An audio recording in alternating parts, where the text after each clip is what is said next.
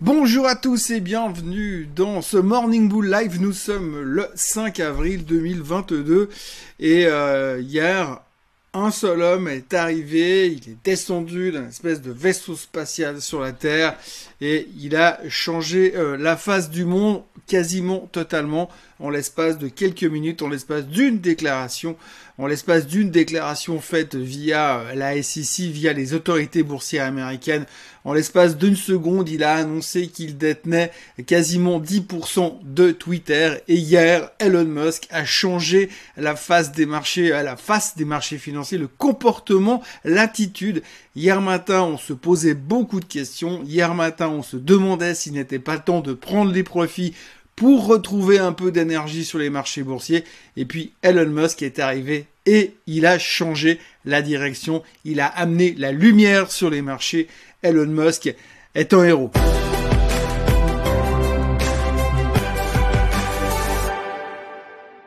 Alors évidemment, comme d'habitude, j'ironise, mais la grosse nouvelle du jour qui a fait trembler les marchés hier, c'est l'annonce de la prise de participation d'Elon Musk dans Twitter, puisque le patron de Tesla a pris une participation de 2,9 milliards à l'intérieur du réseau social, sachant que c'est plus ou moins quatre fois la position de Jack Dorsey, le fondateur de Twitter à l'époque. Donc, il devient du même coup le plus gros actionnaire de Twitter et balance un tremblement de terre sur les marchés boursiers, qui fait que tout le monde se dit mais qu'est-ce qu'il va faire maintenant? Est-ce qu'il va faire un takeover? Il y a quelques semaines en arrière, il nous parlait déjà de monter son propre réseau social. Donc autant dire que les gens ont rapidement fait l'amalgame, se sont dit ah oui, d'accord, mais donc ça veut dire que s'il achète Twitter, il va pas faire son propre réseau social ou alors il va transformer Twitter pour en faire son propre réseau social. Bref, toutes les spéculations sont dans la nature. Qui dit spéculation dit explosion de Twitter. Le titre a pris 27% hier. C'est sa meilleure journée de trading ever. Ça n'était jamais arrivé auparavant.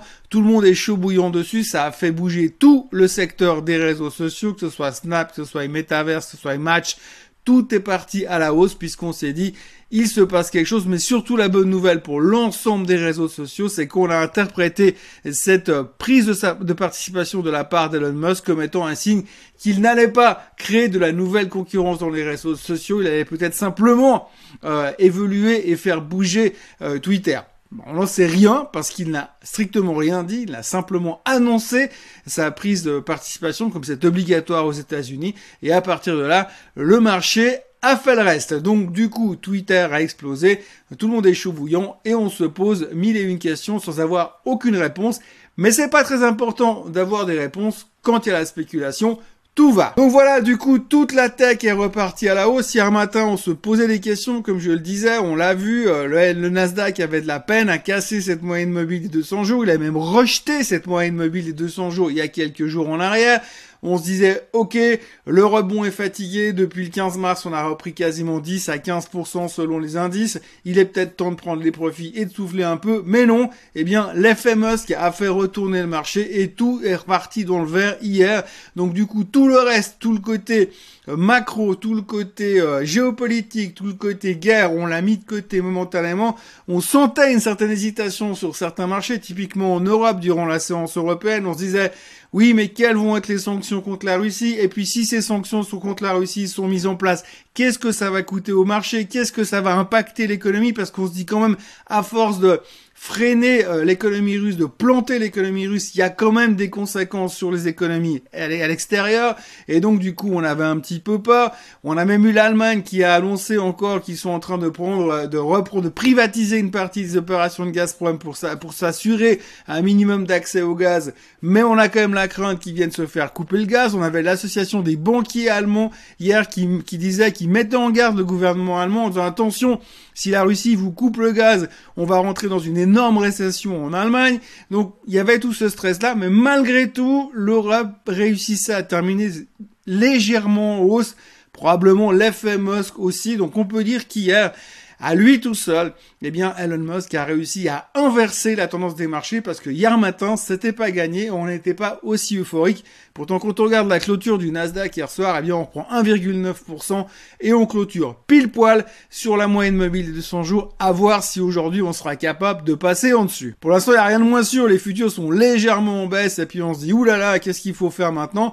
Mais en tous les cas, cette dynamique qu'a mis en place Elon Musk, eh bien, a motivé l'ensemble des marchés sur à peu près toute la technologie, mais surtout, bien sûr, les réseaux sociaux. Et puis, c'est une très bonne journée pour Elon Musk aussi, puisque hier, bah, avec l'annonce des ventes de voitures chez Tesla, le titre a pris 4,7%. En gros, Tesla termine pratiquement, pratiquement au plus haut de tous les temps plus les 30% qu'il a gagné sur sa position de 2,9 milliards en Twitter, parce qu'il faut pas oublier qu'il a payé 2,9 milliards, mais que hier soir ça va déjà 30% de plus. Alors vous me direz, pour un mec qui pèse 300 milliards, qui gagne un milliard par-ci par-là, c'est pas très important, mais quand même, le mec hier, il s'est quand même fait pratiquement pas loin de 800 euh, millions euh, sur un coup de trading comme ça. Eh bien, ça n'arrive pas tous les jours, mais en tous les cas, on a parlé de lui et pour une fois, il l'a pas trop ramené. Il y a beaucoup de gens qui parlent beaucoup de la théorie du free speech, du droit de parole qui est très euh, cher à Elon Musk et que lui, il veut pousser les réseaux sociaux dans cette direction à pouvoir laisser tout le monde s'exprimer comme ils ont envie, de la manière dont ils ont envie ce qui n'est pas vraiment les habitudes de Facebook et euh, de Twitter, puisqu'ils ont tendance à vous les couper quand euh, vous avez tendance à dire des trucs qui ne leur plaisent pas.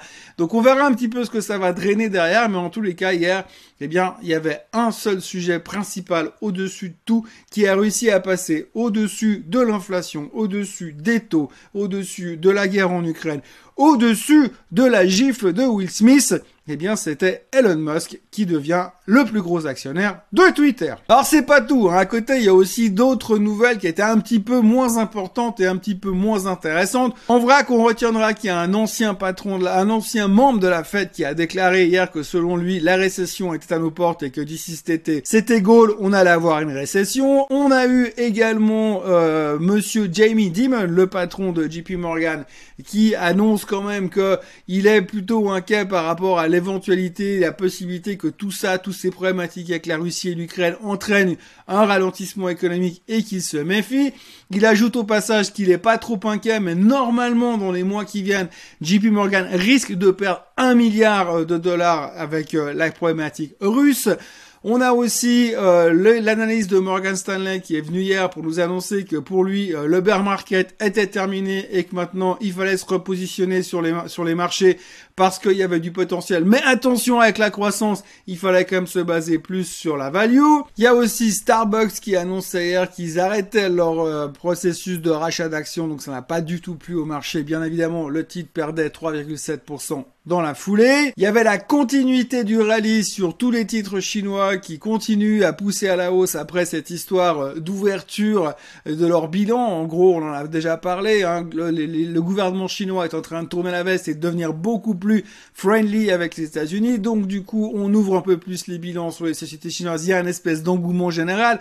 On voit vraiment que euh, le, gouvernement chinois, pour l'instant, sans vouloir faire de la critique, a l'air d'être devenir de devenir très opportuniste en disant ah bah puisque les Russes sont en train de se faire planter. On va essayer de combler le trou qu'il y a au milieu, donc on va essayer de pousser tout ça. Donc sur les marchés, ça donnait un engouement généralisé sur les titres chinois hier aussi. Rallye qui continue depuis vendredi dernier déjà. Et puis alors que euh, Monsieur Joe Biden fait des monstres efforts pour essayer de libérer euh, des tonnes de barils pour essayer de faire baisser le prix du pétrole, eh bien euh, les Saoudiens hier ont décidé de faire autrement puisque eux ils ont décidé d'augmenter le prix du baril qu'ils vendent en Asie. Donc du coup euh, hier, ils ont annoncé que sur le, prix brut qu'ils extrayaient finalement quand ils le vendent à l'étranger, eh bien, ils ont euh, augmenté massivement les prix, euh, ce qui fait que ça a eu des conséquences sur le prix du baril global qui a repris quasiment 3%. Ce matin, on n'est pas loin de 104 dollars de nouveau.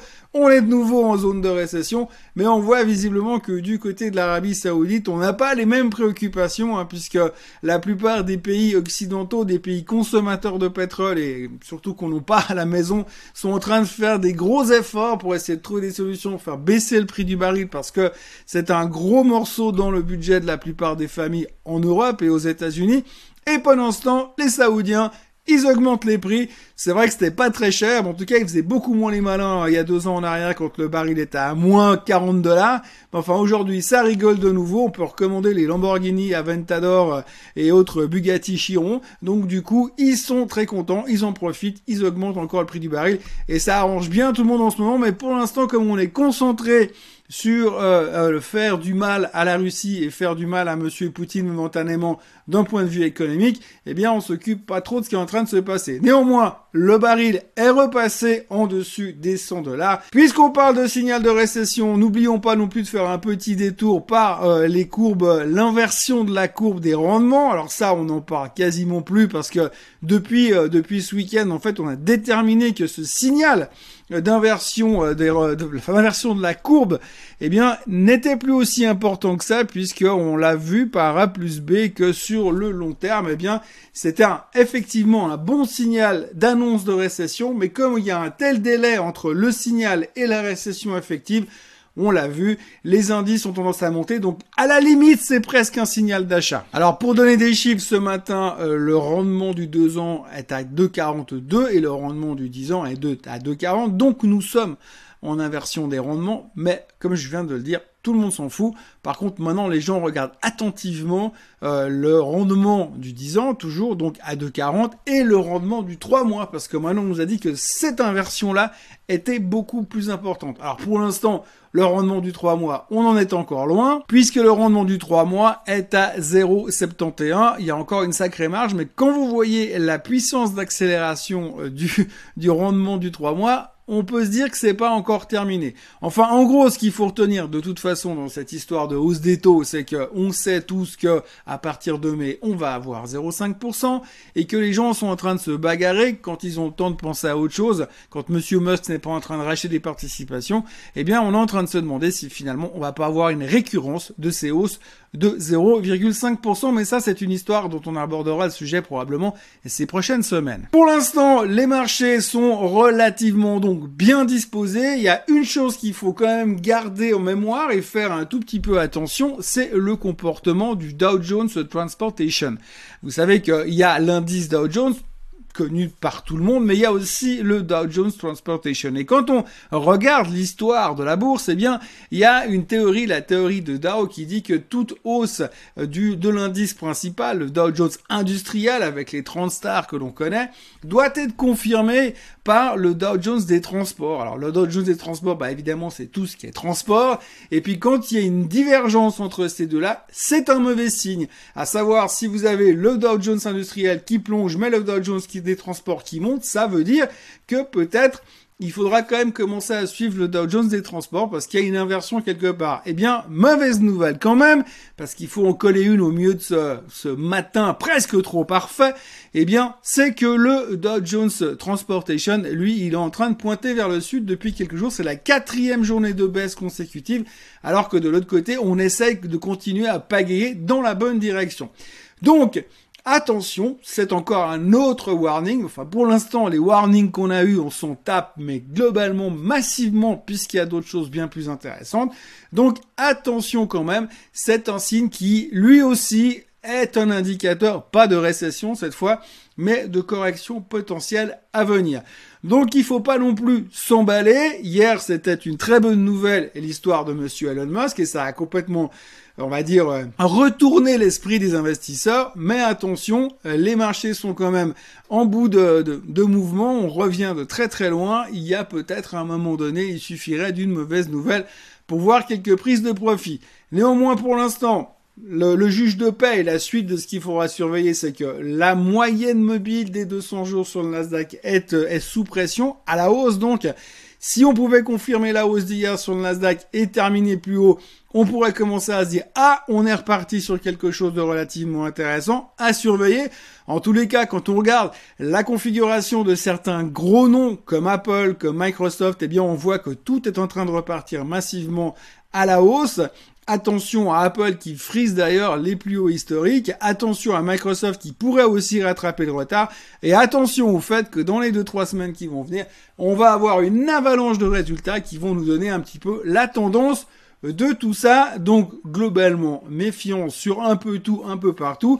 C'est pas toujours très clair, mais hier on a eu une espèce de pause dans tout ça, un truc énorme, un multimilliardaire qui est encore un peu plus riche depuis hier soir. Ce matin, les futurs sont en baisse de 0,10%, le Japon est en hausse de 0,10%, euh, la Chine et Hong Kong sont fermés pour cause de festival de Qingming, euh, donc c'est relativement calme du côté Asie. On attend toujours les sanctions euh, de euh, l'Europe face à la Russie. On attend de voir aussi euh, ce que va faire la Russie par rapport à l'annonce de privatisation de Gazprom en Allemagne. Bref, on se pose encore beaucoup de questions. Euh, rien n'est réglé pour le moment. Il y a très peu de chiffres économiques. Comme je le disais, les chiffres trimestriels vont commencer pour de vrai le 13 avril avec les publications des bancaires aux États-Unis.